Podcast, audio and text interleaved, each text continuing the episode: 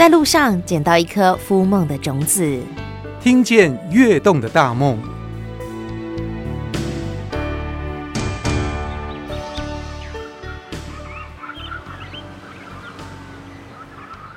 听见跃动的大梦，我们今天呃来外头晒晒太阳。就我们今天来到的是嘉义县的番路乡，来到我们的这个瓜哥的有机农场，来找瓜哥聊一聊。那瓜哥是江国堂大哥，大哥好。大家好。大大哥很害羞呢，不过他其实是非常非常厉害的木瓜达人。你进我嘴不归嘞？大概一甲五分地，感觉就是一望无际，是不是？哦。没有啦，也没那么大，差不多两块榻榻米的大而已。怎么可能？好啦，我们先讲到木瓜。其实国人很喜欢木瓜。那木瓜它到底有哪些特性吸引大家消费者这么喜欢？你可以跟我们介绍一下吗？因为木瓜对我们的肠胃很好，而且它是整年都有生产的水果，啊，产量也蛮大的。最主要是老少咸宜。而且现在的这个果实啊，越来越香甜，对不对？对，还有我们台湾的农业真的很棒的，很厉害，很厉害。尤其我们的农改所，嗯，真的很厉害，超强，啊，超强的，而且非常漂亮。嗯，我知道好像有分啊，台农一号啊，台农二号啊，等等等等，很多很多的编号。那国人最喜欢的是什么？台农二号占有百分之九十五的市场，然后再来就是。鸿飞还有那个日升品种的，但是那个都是量蛮少的，少的，对，大部分还是以台农二号为主。是，那大哥，你们农场听说有所谓的香水木瓜，那它又是什么品种呢？就是台农二号，然后从技术上我们去改良，我们用微生菌，没有用农药，不用化学肥料，种出来我们自己。自创品牌，所以称之香水木瓜。是，所以闻起来会有香水特别香浓的味道吗？对，它有，它吃起来会让你觉得有一点很清香的味道，哎，感觉很好的。咖喱金，咖喱波啦。不过听说种木瓜很辛苦哎，是不是？对，木瓜因为它比较娇贵，所以它照顾起来不容易。啊，然后因为气候的变迁，很多外在因素很难控制的，所以要很用心的，比照顾小孩还难照顾。真的，你只有这样讲两句话很难照顾，要怎么照顾？从木瓜是用种子去种吗？木瓜到底是草还是树？你可不可以跟我们好好的讲一讲它的成长史呢？算起来，它也不算树木科，也不算草科，它是介于中间的。好怪的植物啊！对，然后它是常年生的，而且它的寿命如果正常的话，可以超过十年以上。哎，然后一般果农种的话，都是去改良场或是那个人家育苗的，买它的木瓜苗回来种。哎，不是用那个种子种子种 的，哎，哎笑起，笑起意思是这样，因为它会有病毒。然后就像我们的癌症一样，就是所谓的毒素病，都、就是人讲的消长，然后那个果实就不能吃。哦，所以我们大概都是去买那个小苗来种，那种下去以后呢？哎，种下去当然就是开始要管理了啊。要怎么管理？不是等待收成哦。哦，哪有那么好的啊？就像开始照顾小孩了。对，他比小孩辛苦，就是小孩子有时候长大一点会讲话，哎，但是木瓜都不讲话，哦，你都要用心去体会啊，去感受。沟通，哦，就是看你每天去看它哦，包括它的树叶，然后气候，然后它的成长过程，而且经验是相当重要的。是。是木瓜，我个人猜测啦，它应该是比较热带的水果，所以它是不是需要比较高温？那需要潮湿吗？它的湿度要多少？什么样的土壤适合它？那种在山边还是种在这个河边比较适合呢？诶、欸，它是热带水果，它是在大概二十五度到三十二度是最适合的环境。然后一般木瓜，因为它是水根性的，它需要水，但是它很怕水。哦，因为很容易腐根，所以一般在河床旁的沙石地是最好的。可是大哥，你的农场不是在山边吗？哦，我们这边是靠近山，但是离山还有一点。我们在阿里山的山脚下 哎，不是阿里山上。对。对，我们住家这里附近都是河床，啊，八掌溪环绕着我们这边。我们这边也是一个小岛啊，所以都是沙石地比较多。哦，它排水系统是很好的。这是得天独厚的意思。对，有骄傲的神情出来喽。还有像我们的水源都是用人力潭。是嘉义市民食用的水，完全没有污染的，可以听得出来我们瓜哥的骄傲。那瓜哥为什么都问不倒？我觉得他真的超级厉害，所以我们就说他是木瓜达人。但他也不是哈，这个一出社会长大就是对于木瓜这么了解。听说你也有过一段荒唐的岁月哦。哦，对，因为年轻的时候喜欢玩，十六岁就出社会了嘛，就什么样的朋友都交了啊。就是拢爱耍爱佚佗的那一种啊，吃喝嫖赌每一样都来了。哎，对，反正就是经营赌场啊，然后讨债公司啊，什么都来了。反正只要哪里有钱赚就去赚了，也没想那么多。我好想把椅子往后面挪一点。哎，我突然觉得我前面是一个大哥，哎，真正的那个闯过江湖的大哥就对了。大哥是没有了，就是为了生活嘛。就是要赶啊，要狠啊，不然怎么办？哎，然后想要赚钱又不喜欢朝九晚五的工作，哦，那一定都是比较偏门的工作，哦，哦，所以我们就是过那种生活。最印象深刻的，曾经做过比较荒唐的事情是什么？那就是像哦，我一个好朋友，他跟我讲说他他妈妈没有钱可以缴房子贷款。然后当时我身上也没有钱，那我想了一下，我就跟他讲好，没关系，那晚上我去帮你，我去想办法。那我就进去市区一个大哥的赌场，哦，我就拿以前的伪钞拿进去压换现金出来。这很快就会被发现吧？当晚就被发现了，人家带了一二十个兄弟，就跟我讲，这个厂子是某某人的，怎么可以这样子？那我说。我就跟他讲了，这个没办法，因为需要嘛。江湖救急。哎，对呀、啊，他事情遇到了就看怎么处理。这个事情是比较荒唐一点。也印象深刻，那个晚上非常的难熬，就对了。对。可是这样的生活真的不能够过太久。我想你一定还有其他的方法，其他营生的方式吧。后来孩子也慢慢的长大了，因为出事了嘛。孩子孩出生了。对，对，孩子出生了，那是最重要的。会去转变观念，转弯了。对，哎，所以开始从事一些其他的工作。对，到了差不多三十六岁，我的孩子也差不多快要读一年级了，老二又出生了，哎，就觉得这样子不对了，哎，所以我就到台中去学做生意，哎，就是这样。那时候的生意是。一开始我是在台中开出租车，这应该很稳定啊。哎，也没有什么稳定，因为我们没有经验，不是人的专业呗。可是有心想做啊，现在有小孩有压力了，你是一个有责任感的爸爸吧？那那么荒唐，哪里有责任？对呀，哎，啊，都想想呢，嗯，自己本来野心就比较大，哦，想做要做就做大一点，是啊，哎，那就。扩张的太快，从一辆车成长到二十几辆、二十二辆车，啊，这样会有问题吧？哦，那时候想不到这一些，哪有想这一些？只是想说啊，要在台中市做最大的车行。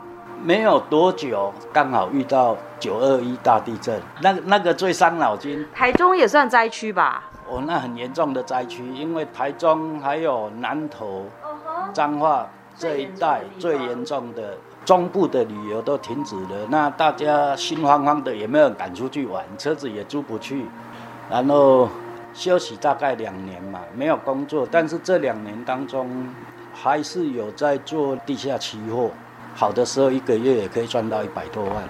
所以大哥，你赚钱对你来说不是一件难的事情啊？年轻是这样想，就是因为年轻的时候是这样想。所以不怕。哎，所以你功课虽然不好，可是数学应该挺好的。我数学算账很厉害，数学好就不会搞到今天这样子。哎，对，不会搞到像现在这样。可是你看刚刚讲的讨债呀，然后呢，呃，车子的问题啦，然后到现在地下期货等等，跟你现在种瓜达人的身份截然不同。哎，你这是当中有什么样的转变？嗯。车行结束后，我休息两年，然后前一年半我在看书。你在看书啊？在这边我也介绍一下这本书《穷爸爸富爸爸》。我觉得在里面我学到很多财务的知识。哦，那个是帮助我很大的。我觉得我自己那么拼，为什么别人可以存下钱我不行？一定是哪里有问题。所以刚好看到那本书，越看越觉得蛮有心得的，学到了很多东西。啊，后来的半年就是，因为我那时候跟大儿子没什么话讲，啊，然后他都在玩游戏，我们只会骂他。那后来想一想，这样也不对，我就叫他教我玩电脑、玩游戏。哎，因为想要跟他互动嘛，就这样开始学电脑，然后就这样子摸索了半年。哦，每天他去国中上课，他就会跟我讲：“爸爸，爸爸，你帮我玩哪一个人物，我就帮他玩。”我才知道原来游戏这么迷人，难怪连爸爸都沉迷下去吗？对，难怪小孩子会沉迷。哇，我才体验到，呃，真的太恐怖了。另外一个世界。对，他们那城市设计师真的太厉害了，他把门槛用得很低，让你会一直挑战自己。是啊，然后激发你，让你有斗志出来。那这当中呢，就无形间也激发了你对斗志。哎哎，这毕竟是虚拟的世界，但现实的生活呢？你怎么样挑战自己的斗志？哎，那两年以后，我就在乌日，我就去做光碟，哦，哦，卖影片，那也是无意间的。卖游戏吗？那不是，那个是色情色情片的 A 片，差很多哎。哎，没办法，因为你要生活嘛，小孩子三个啊，还有一个老婆要养，那你不可能完全都没有收入。想说做那个光碟，因为成本最低。后来我开了六家店，一做就做了十年。有一天，我的女儿跟我讲说：“啊，爸爸，我们做别的生意好不好？不要做这个。”我就问她说：“为什么？”她就跟我讲：“因为他们的同学都在笑她，说说他的爸爸在卖 A 片，小孩子嘛，他好面子。”嗯，那我就想一想也是啦，因为拿不上台面，哦，毕竟。也不是很正规的行业，我就跟我的女儿说好。所以你根本是一个女儿傻瓜嘛，女儿说什么你都答应她。嗯，毕竟他们小小的心灵，我不想去伤害她，我想就干脆把它结束掉。那生活怎么办？那在刚好要结束的时候，我爸爸因为癌症末期。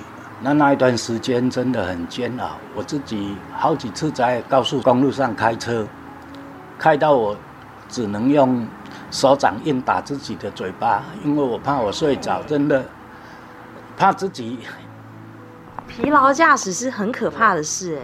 可是没办法，因为你要到加护病房，你要到那个医院，我我又不放心。每个人都会遇到一些人生的功课，这算是你人生最大的一个不好过的坎吗？当初也没那么想，只是说我们做我们自己该做的事情嘛。啊，你也不能逃避呀。那我只有调整我自己。可是我那时候也还没想那么多，我只是想说怎么把事情处理比较完善。最重要的是因为我爸爸去世了，那我那时候真的。也没有心思去想事业，也没有心思去想生活，哦，经过两年半以后，我才发现我自己真的那时候是忧郁症。我后来在想，应该是因为我爸爸的去世对我影响太大了，所以我那时候产生了一个恐惧感。我很怕我的孩子、我的家人又有人离散，严重到我开始已经在幻想。有人要谋杀我的家人，我的孩子，我每天我不管我走到哪里，我开车到哪里，我都觉得好像有人。在准备对，都是我自己在想的，他要对我的孩子不利，所以我那时候也是无意间为了要保护孩子，我就想我在市区里工作的话，我没办法照顾到家人，为什么？因为我开那么多店，我还要到处跑，我要顾生意，然后孩子要上课。我一个人没办法顾到，哦，那我想一想，我想说，那最安全的就是回来家乡这里住，因为在这里住，他们住在这里，都看得到，都看得到。因为如果我出去外面的话，最起码还有村里面的人可以帮忙，而且我们这里要进来只有一条路，所以我觉得这里是比外面更安全的。所以你心里头的城堡，哎，对。有一天我就跟他们讲，我把外面的 DVD 的店对结束掉，回来就是这样子回来的。那回来就是为了要转行，然后就做果汁嘛。那做果汁的时候，我就想说，我自己家里有地，我可以种几颗木瓜，啊，到时候可以打木瓜牛奶。对，哦，我就去买了二十五颗木瓜，就这样子就开始种木瓜。那谁知道？这么容易吗？哎，哪有那么容易？哎，木瓜还没成熟，果汁店就倒了。啊，怎么办？哎，因为当初有种二十几棵木瓜嘛。啊。收成了吗？开始有收成了。那 我收成的木瓜怎么会长那么多？我就拿去送给朋友吃，因为我不是要营业啊。哇，那长的数量很多。哇，很多啦，反正我没有算的。啊，就送给朋友，这个几个，那个几个，几个一直送啊。然后有的人吃过就说：“哇，你的木瓜很好吃呢，怎么样怎么样？”一开始都觉得干嘛一直讲旁听话啊？哎呀，叫人爷嘛，敢讲一下好听的话哈。那有一次无意间有一个他是义祖那边的朋友过来，我送给他三四颗，他拿回去吃完，他打电话来，他说：“你的木瓜真的很好吃。”伊讲我家己厝嘛有种，但是阮的木瓜有一个香味。我拢唔敢食，拢不爱食。哇，你的木瓜有够好食，够香安怎？那我就想，心想，那既然这么好吃，哎、欸，又不是一个人反应好几，我说这么好吃，那就多种几颗来分享给更多的人吃吧。所以很多事情都是因缘巧合的，哦，无心插柳。然后我的老师，因为那时候还还没有当老师的。我的朋友就跟我讲，哦，他说你要做做做这个，不要做农药，不要做肥料，叫你做微生菌。对，然后他他就跟我推荐这个，他说你要做要做这个，这个是很好的，目前台湾还很少人在使用，但是欧美那边用很多，哦，在这当中刚好我又有一个同学，他也是我的老师，因为他本身是在种木瓜，哦，他有实务经验。这个是种木瓜的老师。对。那就同时跟着两个老师，哦，我就开始学习种那个木瓜，试那个益生菌，哇，刚开始几个月它长得好漂亮。那我的同学因为很热心，他把那一百棵的木瓜苗以为是他自己的，哇，他三天两天就来看，三天两天。他其实是来监督的，他来看看敌情。然后他就看我在那边种，他就跟我讲这样子不行，那样子不行，这样不可以，那样不可以。那我问我的老师，我的老师这样也 OK，那样也 OK。我想说奇怪，这么一起出来就知道了嘛。八个月当中，陆陆续续，老师带他的朋友，哎，好多人来看。嗯。后来就开始有收成了。结果，因为木瓜那时候老师讲说不用网室就可以种了。那我的同学老师。我说种木瓜，你们这样子架那个网室要多少钱？他说网室大概一分地架设起来的成本，啊，大概我就开始慢慢了解，说成本的问题。结果到了差不多八个多月开始收成了，木瓜送给人家吃，也很好吃，人家吃的也也很好。然后嗯，那时候那个阶段还没到一年，那个阶段长得真的很漂亮。包括我的同学，他用惯性农法的，他来看。哇，他也说，哎，真的长得很漂亮，但是经过十个月，开始有消长了，嗯、哦，就是那个毒素病已经产生了并发了，它会传染，它传染的速度很快。怎么办？哦那？那时候我还不知道，没有经验呢、啊。我的同学跟我讲不行不行，要砍掉，那我们舍不得啊，是不是？因为木瓜这么漂亮的木瓜，哇，好几十颗木瓜，你怎么舍得把它砍掉？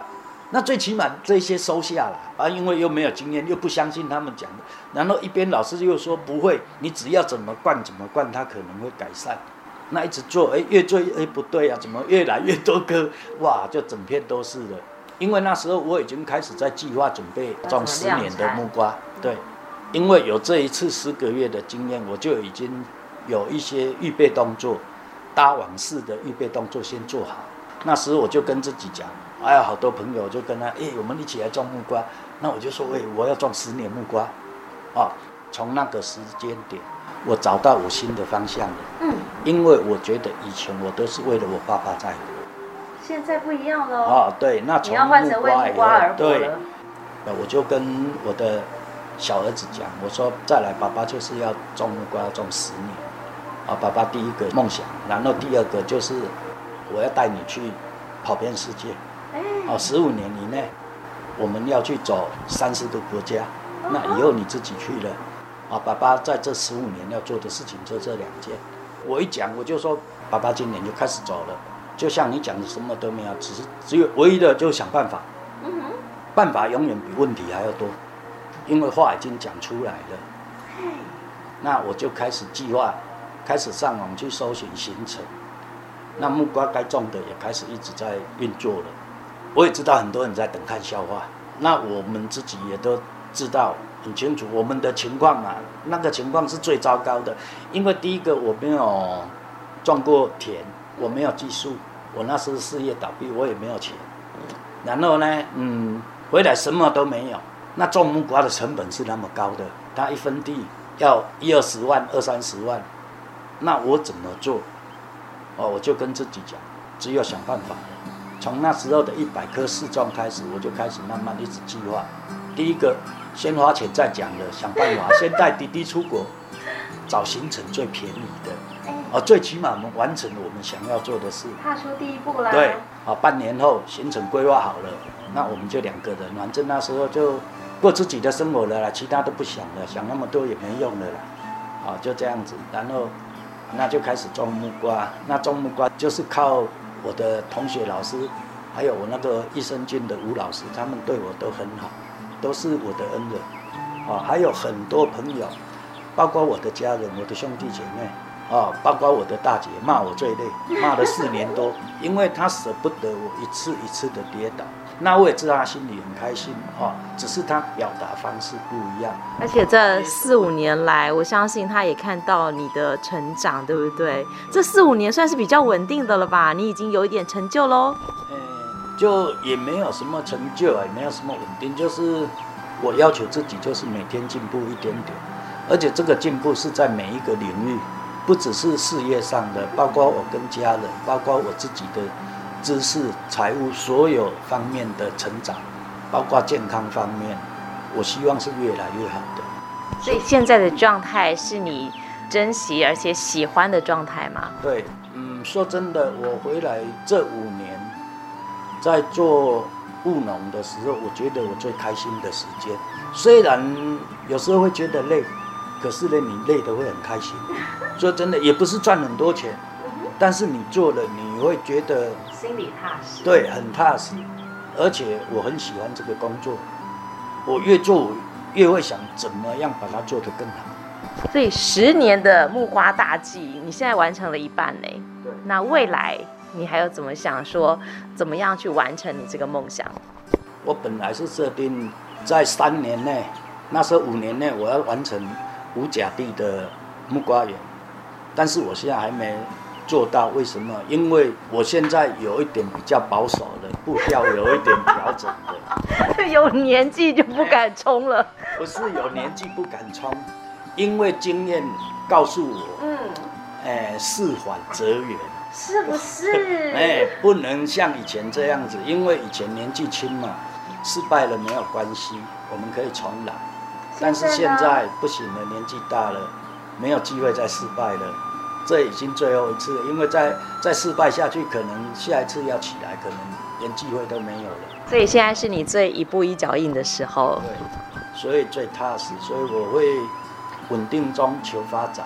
啊，那成长的阶段，那我要考虑的事情更多，因为包括人力，啊，包括财力，包括行销通路，包括市场的占有率，很多我要思考的更周详一点。没错。哎，因为我希望未来是永续经营。嗯。